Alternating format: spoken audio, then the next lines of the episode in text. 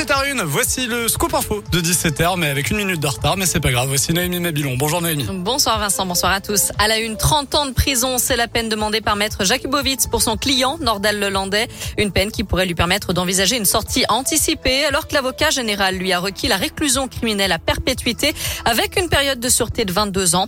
Dans son réquisitoire ce matin, Jacques Dallet a décrit un homme pervers, psychopathe, raté de la vie, briseur de bonheur. Pour lui, le mobile sexuel dans le meurtre de la petite Maëlys ne fait aucun doute, même si rien ne permet de le condamner pour le viol de la fillette.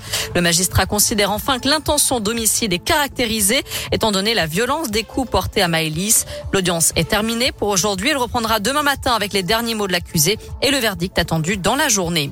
La lutte contre les faux passes sanitaires se poursuit. Une quinzaine de personnes ont été interpellées dernièrement dans la métropole de Lyon. Elles sont soupçonnées d'avoir délivré 30 000 faux documents vendus près de 2 000 euros pièce. Et parmi les suspects, un étudiant en informatique.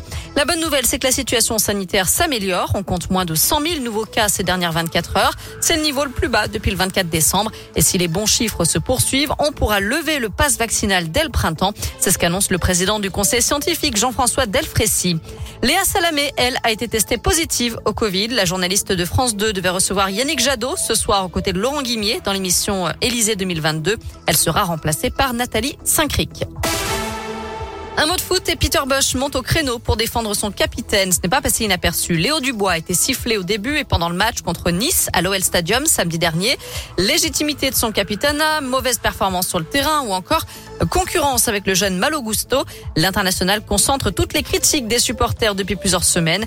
Des sifflets inacceptables pour le coach Peter Bosch. En conférence de presse tout à l'heure, il a réaffirmé son soutien au capitaine de l'OL. Ça, je comprends pas. Pas du tout.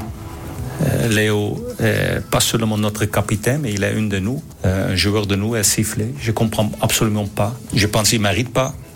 Ouais, j'ai parlé avec Léo là-dessus et ça affecte un joueur 100%.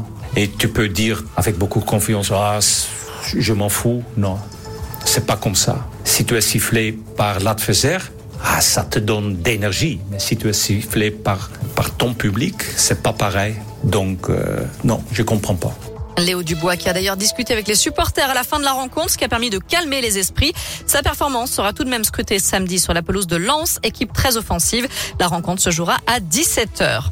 Enfin, coup dur, Vincent, pour les fans de Plus belle la vie, après plus de 17 ans d'antenne, la série de France 3 va s'arrêter définitivement.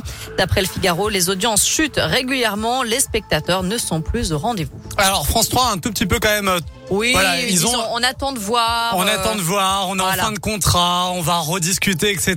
Mais c'est vrai que ça sent un petit peu, ouais, ça sent le cramoisi. Hein. On va pas se raconter d'histoire. Vous avez d'ailleurs plus d'infos sur notre site maisonradioscoop.com. Merci beaucoup Noémie.